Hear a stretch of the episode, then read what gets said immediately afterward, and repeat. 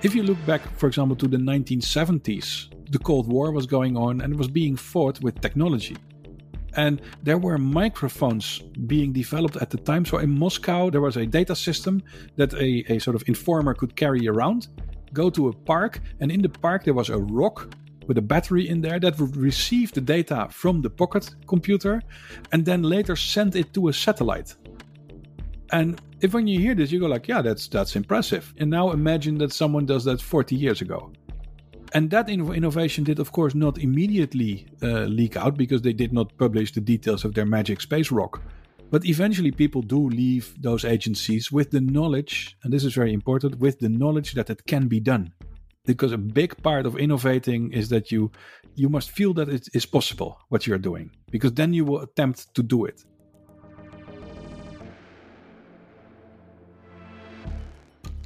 Thanks for listening. Thanks for listening to SPRIND, the podcast of the Federal Agency for Disruptive Innovation of Germany, in which we talk with people who think about the new in new ways. I'm the host. My name is Thomas Ramge and our guest today, he's from the Netherlands. His name is Bert Hubert. He's an entrepreneur, a software developer, but he's also a part-time scientist, an author with a special interest in innovation, and he's also, or he has also uh, throughout his career worked intensely with intelligence agencies and is now a board member of the Investigatory Powers Commission of the Dutch Intelligence and Security Services. Thanks for joining, Bert. Welcome. Thank you. well, it's a bit hard to describe uh, what you do and all the roles you do have. And in, in your LinkedIn profile, you try to condense it into two words, which are geeky entrepreneur. So, what's a geeky entrepreneur? How, how did you happen to become one? Yeah, I think it's a bit of my background. So, I, I started my first company when I studied physics. And back then, when people launched companies, these were all sort of very much around novel business plans and marketing and sales. And I didn't feel like doing anything like that. I wanted to be sort of innovate by using uh, clever new techniques or new technologies or inventing things. And after a while, LinkedIn came along, and I had already done many different things at that time. And with LinkedIn, sort of forces you to say, "Well, what are you then?" and uh, it can be quite quite confronting. And the two words that came to mind there was just the geeky entrepreneur. But the entrepreneur said, "Look, I start companies, I run things, but I'm also a big nerd, and uh, I did not want to hide that." And you, you started off your career as a hacker, if I understand it right, which is very very geeky to start off as a hacker. Yeah, that was a good opportunity. Uh, in my university town, we got the first uh, cable modems, and I, of course, really, really, really needed the cable modem because the telephone costs were driving me uh, bankrupt.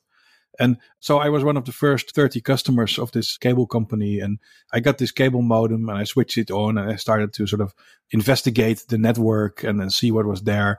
And I found that the security of the cable company was just not there. So I could log in on servers and send people messages and stuff.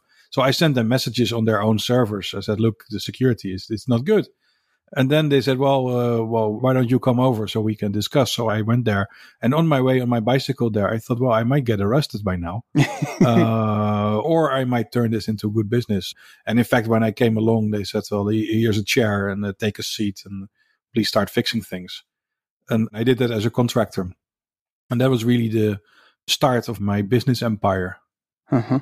Uh, well, empire is a big word, but which started off with a well, empire sounds gigantic, but it's indeed fairly impressive what you've done all over your career, and we come to that step by step during uh, this conversation. But you started off as a small software entrepreneur, right? Yeah, it started small. So I had this job at the cable company, and after a year, I wanted to get out, but they didn't want me to leave. So they actually, I was a contractor, and they bribed me with just well very scary amounts of money, especially for a 24 year old student. So I stayed for another year there. And that provided the launching capital for my first company called uh, PowerDNS. And there we really started as computer programmers trying to solve a problem. And the nice, the good thing we did there is that there's this thing called DNS that used to be called the phone book of the internet, but Young people have no idea what a phone book is, so that, that no longer works. So if you enter a website name that has to be converted into an IP address, and without that, the internet doesn't work. So that's real infrastructure. And back in the day, all that infrastructure was being maintained by hand using text files. Yeah. And our innovation, and it's, it's not a big innovation, but was how about we use a database for that? Which sounds like a very useful innovation. Yeah, it was a very useful innovation, and we were really the first one to do it. And because everyone said, no, it's not possible and it cannot be done. And it was even sort of borderline illegal because the internet standards at the time explicitly said you have to use a text file.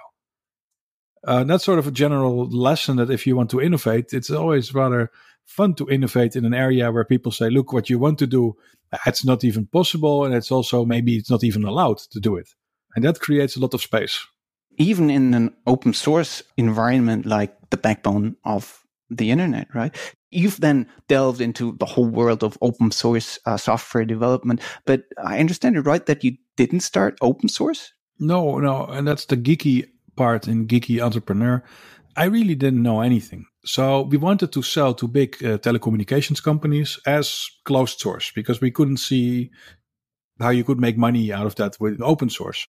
So we started out as a closed source company, but you have to realize if you sell open source, uh, sorry, closed source software, you need a big sales force. You need a lot of sales effort. And we didn't have that. So we actually, we were like sort of these open source kind of people writing closed source software. And we sold nothing, nothing at all. And only later did we turn it into open source. And actually, that turns sort of your innovation into its own sales force because people can just start testing your software. They can figure out if it works. They can even enhance it. And then later you can turn that into business. But when you start something, either you have to be open so that everyone can play with it, or you need to be closed and have this big sales force going on. And yeah, we made the wrong choice initially. And then you switched and then it became a success? Yeah, actually, what happened then was then the company did not succeed, but we did keep the software alive. But meanwhile, I, I had to get paid and I was looking for some interesting computer challenges, and I did not feel like doing uh, writing payroll software or whatever. And so I then looked to for what, what else can I do? Who else has interesting and fun challenges and that needs innovation? And and I saw an advertisement from the Dutch Intelligence and Security Agency, and they were looking for this big nerd. And I thought, hey, I'm a big nerd, uh, so I can do this. So I, I, joined them for three years, and that was and indeed tremendous fun. And it's indeed a, a place with sort of special problems. Are you allowed to talk about this special, tremendous fun to some extent, at least in some general terms? Or what kind of problems did you solve there? The problems they have there are sort of unique. So if you want to spy on people, you need small equipment, you need very efficient equipment because it has to run on batteries, it has to run for a very long time, it has to be tiny, or they need communications infrastructure that is different from other people's communication infrastructure. So we built all kinds of interesting solutions, which were sometimes sort of innovative in a way that are sort of generally useful. So low power equipment is of course useful to anyone.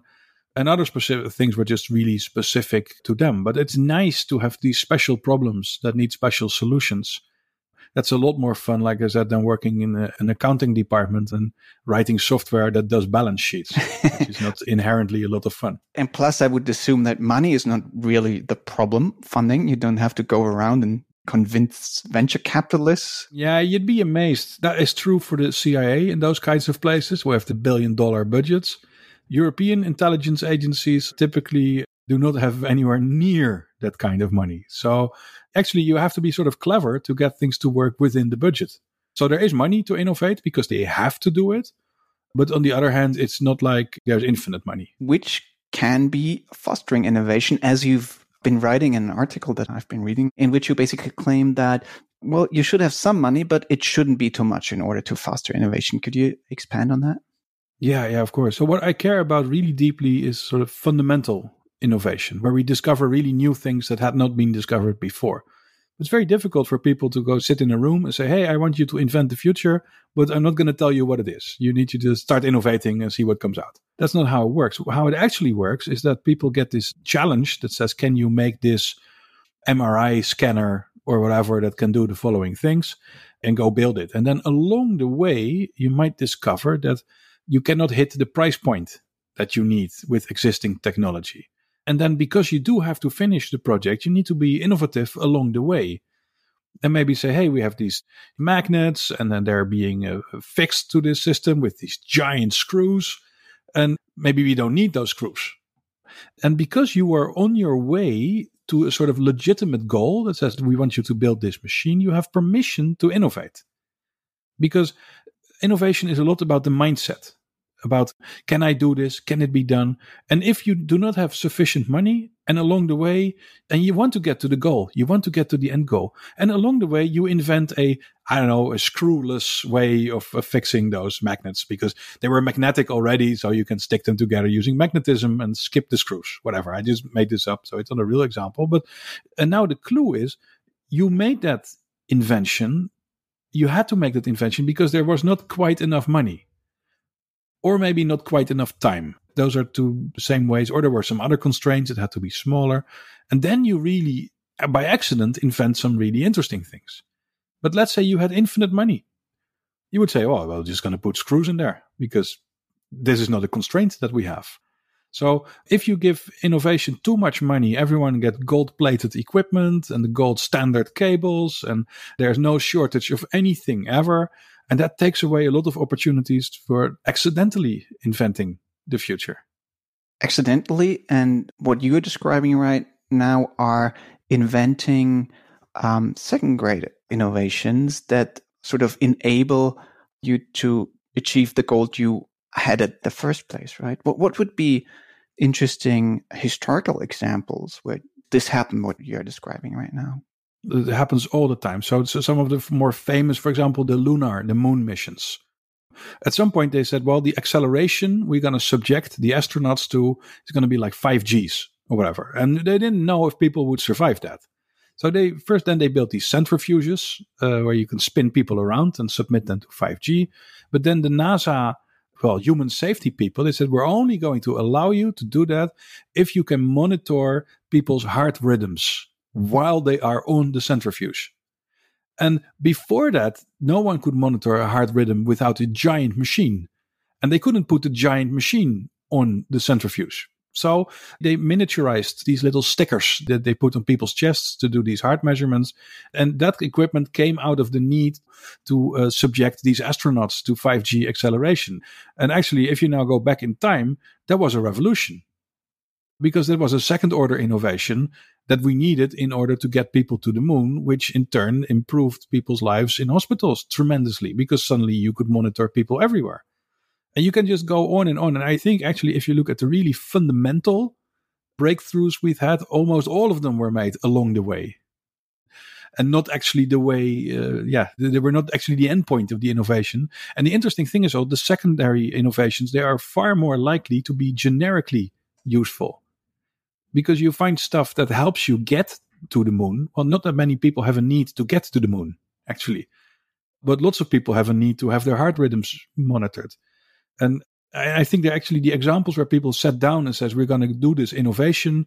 And they could write down beforehand what the goal of their innovation was. And that also turned out to be the product of the innovation. That's actually quite rare. Hmm.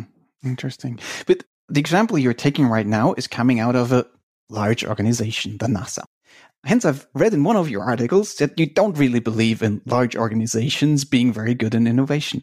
How comes? Well, I know you'll always find the exception to the rule, but in what ways would you say that small organizations, smaller groups of people might be more able to bring new into the world than possibly large organizations? Yeah, that's a very good question. And the, the, first thing to note is that large organizations of the 1960s are not like the large organizations of today. So back then, all these organizations, large organizations, had big labs where they ran all kinds of experiments, and they were much more innovative in big companies back then than they are now.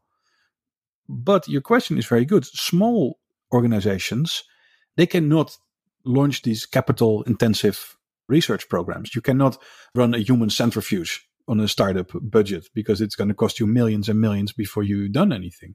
So it is indeed true and it is very problematic. We see a lot of innovation coming from small organizations because they can the the the time time goes just goes a lot. The clock cycles of small organizations are a lot faster.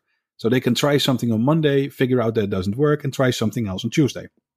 If you look at a large organization, they will have a steering board meeting and a feedback loop and whatever. They cannot change course in a day. They cannot change course in a month. So the real innovation now happens in small organizations, but they are limited in the sense that they can combine existing technologies that you can buy off the shelf. But for example, you cannot engineer a nuclear fusion reactor as a small startup somewhere. Although you have several startups who are just trying to do that. One in Germany, one in Australia. I know, yeah, yeah, yeah. But if you look at the the nuclear fusion one, is very interesting. There are a bunch of interesting companies right now, but they're all being backed by people like Jeff Bezos. So these are these are the sort of hybrid things that are still small and agile, but in the background there's always a billionaire because you don't you don't. Is Elon already in the game? I Elon is maybe one of the few people that is not, but there is a whole bunch of these, and you can compare this to the very interesting German project, the Wendelstein, which is an extremely good example of big budget innovation, where they found a way to probably do nuclear fusion in a coil that is a very large coil, and the shape of that needs to be precise down to a millimeter or something like that. And the shape is also terrible. It looked like something out of a horror movie. So this is not something that anyone can make at home, and you really have to invent machines that make machines that make the Wendelstein shape. So that is maybe a very good counterexample of real big budget innovation. Well, but on the other hand, you could claim that nuclear fusion is one of the examples where we have now seen that huge public spending over 50 or 60 years and lead to very much. I mean, it's, it's always the same. In, in 25 and 30 years, we'll be there. They've been saying that for 60 years now. No, it's a very good example. I mean, you find out by doing that some things are actually extremely hard. And sometimes you get lucky. So, as a counterexample, the mRNA vaccines. People spent 25 years investigating them. For much of that time, everyone said it's impossible, it cannot work, and RNA is too fragile for this stuff, and it will be too expensive. And on the first attempt, it works like magic, which is not something that people would have predicted. In fact, they predicted that it would not work. So sometimes you get lucky and this new technology pans out, and sometimes it turns out to be stupendously hard. And I don't think that nuclear fusion will get there anytime soon. But it's the sort of the other example that look, you can only play this game if you bring along the billions. And even then, it might not work. Let me jump back to the open source mechanisms we briefly touched in the beginning of our conversation. In what terms or in, in what ways does open source mechanism, open innovation spur innovation? And how can an organization like Apple be fairly innovative while being the exact opposite? Yeah, well, it's a very good question.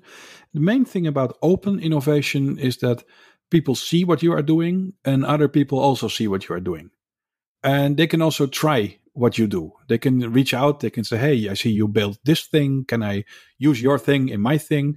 And with very little friction, I could maybe in one week try five different technologies to see which is the best fit for my innovation. And in one week, I have learned so much because I have actually been able to do it.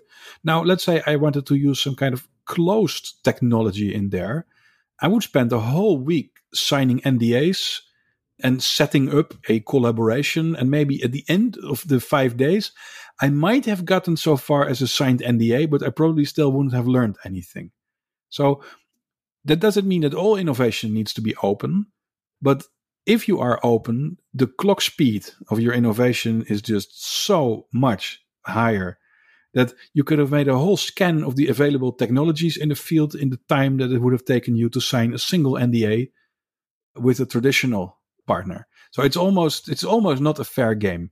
And you can see how that works over at Apple. Apple is a black hole. So as you noted in the beginning, I work a lot with intelligence agencies. They are very good at being secret and secretive. But let me tell you, Apple is worse. So I have friends that work for Apple. I have friends that work for intelligence agencies, and the intelligence agency people are easier to talk to than the Apple people because the Apple people they will just disappear on you. They can no longer talk to you. They will not tell you what they're doing. And the thing is, to compensate, Apple has to pay like some really big money.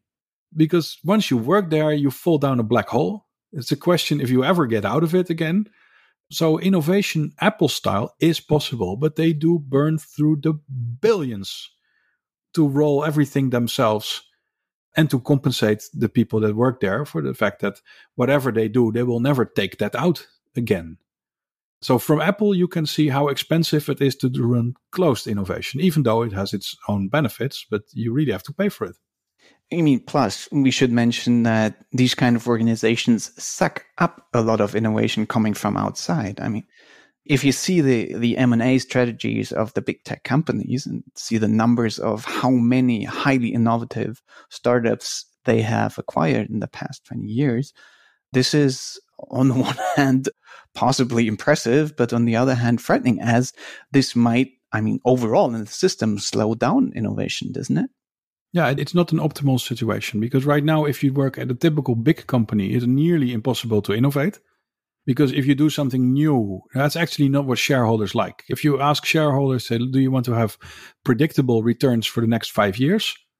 They all go up a little bit during that five years, or do you want us to do a moonshot that could fail? And then almost all shareholders will say, please give me the predictable results. And that's what you get. So if you try to do something new in a big organization. So at one point I was in a big organization and I had invented something new and I was very proud and I showed it to everyone. And the first response I got from people say, yeah, the font is wrong. That is not the corporate identity we have chosen. And for them, that's very important. They spend time and money on that corporate identity, but it kills innovation because you sit there, you invented something, you were proud, you want to show people, hey, look, look at this thing I made. And then they kill it by saying, yeah, the font is off. It kills motivation as well, I assume. Yeah, oh, yeah, it kills motivation. And, and, and the lesson is also clear. The lesson you get from that is, I'm going to innovate elsewhere because these people don't appreciate what I do. So the ecosystem that we have is that the innovation, uh, a lot of it happens in these small places. And once they show that it looks like it could be successful, they get acquired and they disappear down Amazon or Google or Apple or whatever. And there very often it goes to die, which is not even the worst result for an Apple because if they've managed to remove this promising technology from the market, even if they didn't benefit from it, at least no one else is going to benefit from it. Yeah.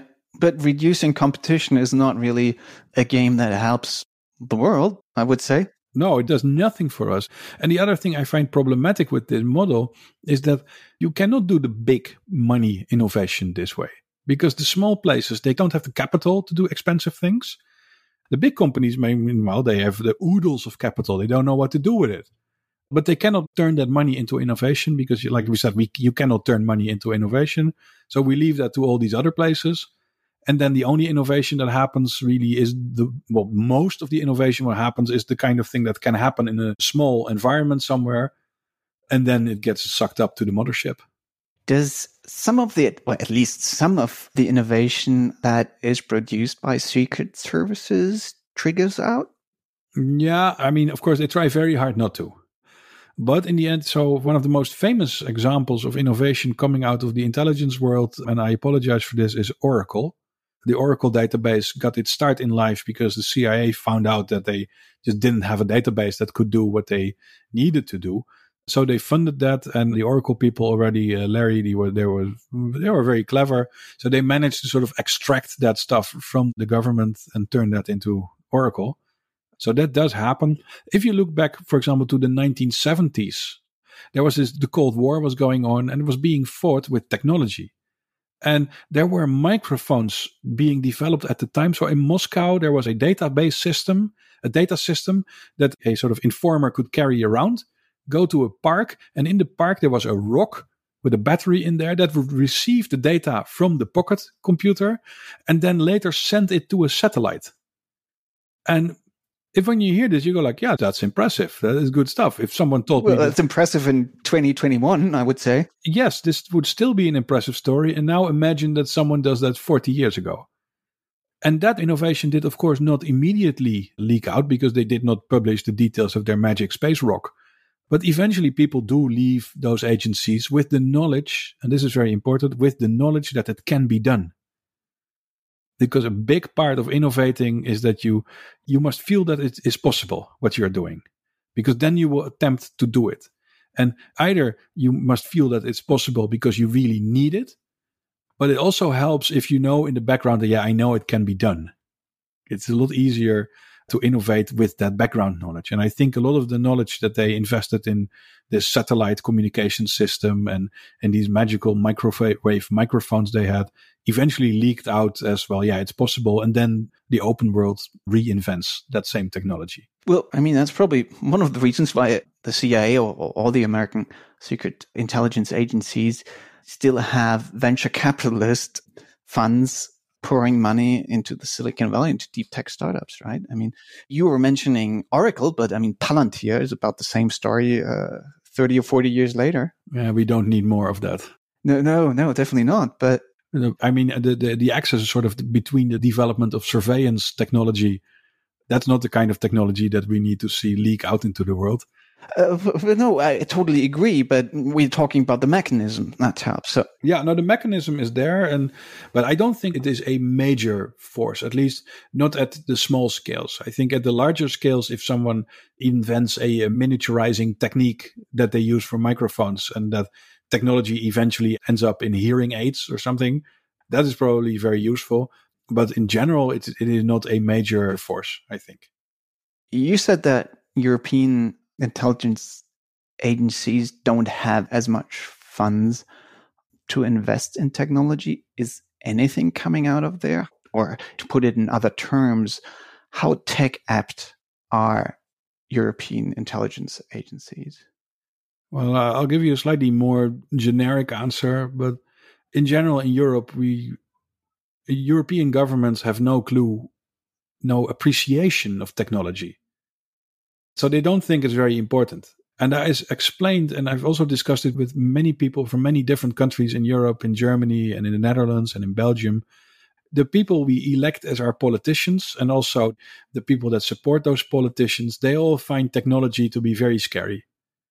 And there are lots of art students there that know a lot about art and literature and uh, language. we have a lot of lawyers in Germany lots of lawyers, and it almost, it actually, I'm by now convinced that it's actually policy in many European countries to pick ministers that are not fluent in their field, that are not experts. So you get a health minister that doesn't know about health. And you get someone in the economics ministry who has never run a company. And that almost appears to be policy. Then trying to do technical advances in such a field where the first response to any innovation will be like, are there risks? Because that's what you do. If I don't understand something, I am also extremely worried about if it could go wrong. And the atmosphere in Europe, and that also extends to many of the largest companies in Europe, is like, ooh, technology that could go wrong. And that doesn't foster. If anyone does innovation here, that's mostly sort of by accident and not because anyone in a big company or a government was actually supporting that. And of course, you, the SPRIND agency is, of course, a very good counterexample, which is a very brave attempt to say, no, we are going to stimulate it. And I find that I'm extremely jealous that Germany is doing that. But overall in Europe, technology is like, yeah, yeah, we always have problems with technology. Let's make some more policy. That always works. Hmm. Well, China does it another way, doesn't it? Yeah, I mean, and that is, I mean, for for extremely long time, people said, yeah, in China they copy everything, and no one is saying that anymore. The wheels of innovation just turn faster there, and uh, other things are, are, a lot worse there because it's not that what they do is great, but there is at least permission to innovate. There is an opportunity to do different things. And in a sense, the really strange thing is that we had earlier touched upon open and closed innovation China is, of course, in very many ways, a very closed shop where you will not figure out how things are going.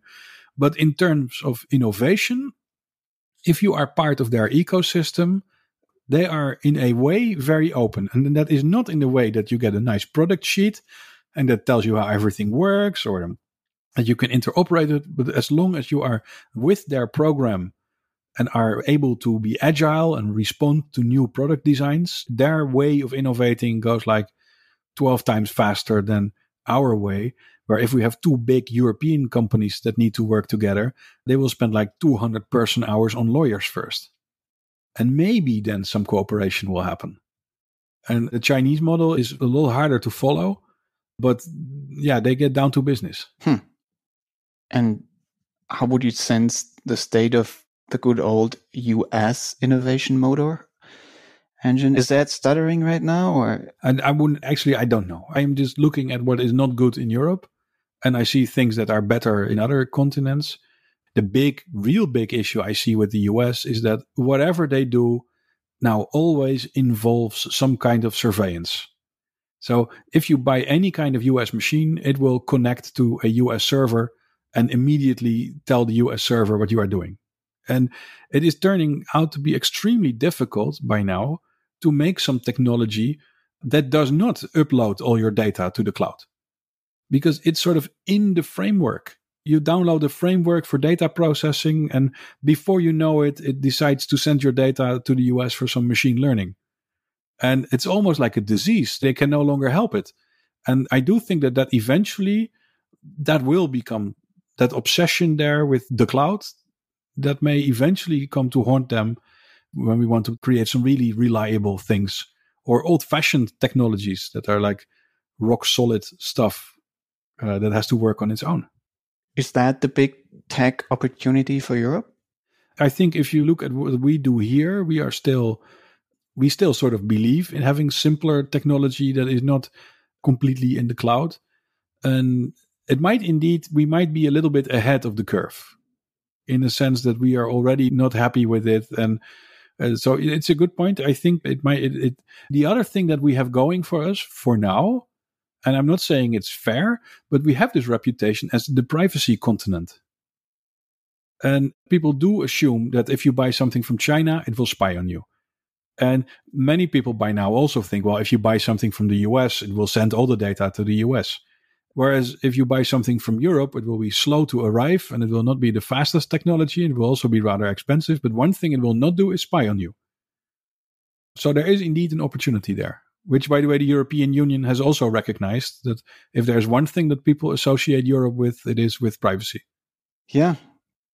Last question that I ask all our guests assume you're in the year 2050 what kind of disruptive, radical sprung innovation would you wish for?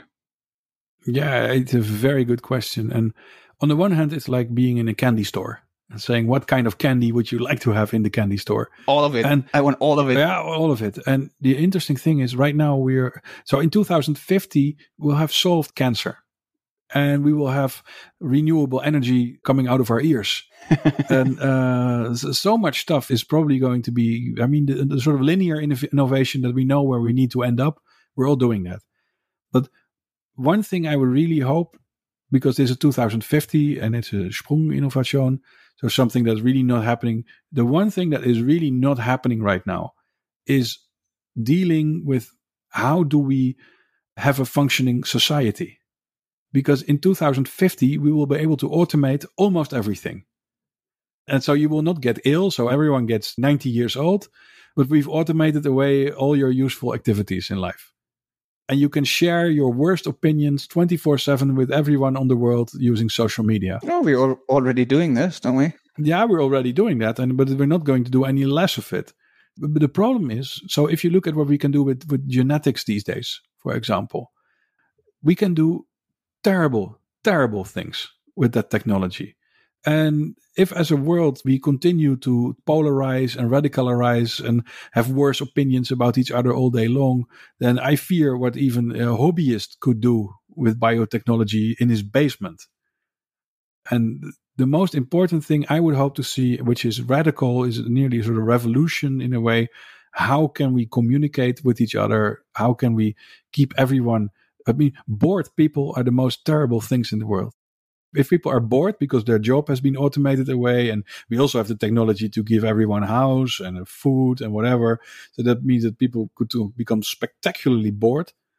That could literally be the end of the world because with the technologies that you can now uh, use in your basement we by 2050 it will be trivial to create covid 20 to COVID 35 in an afternoon Hmm.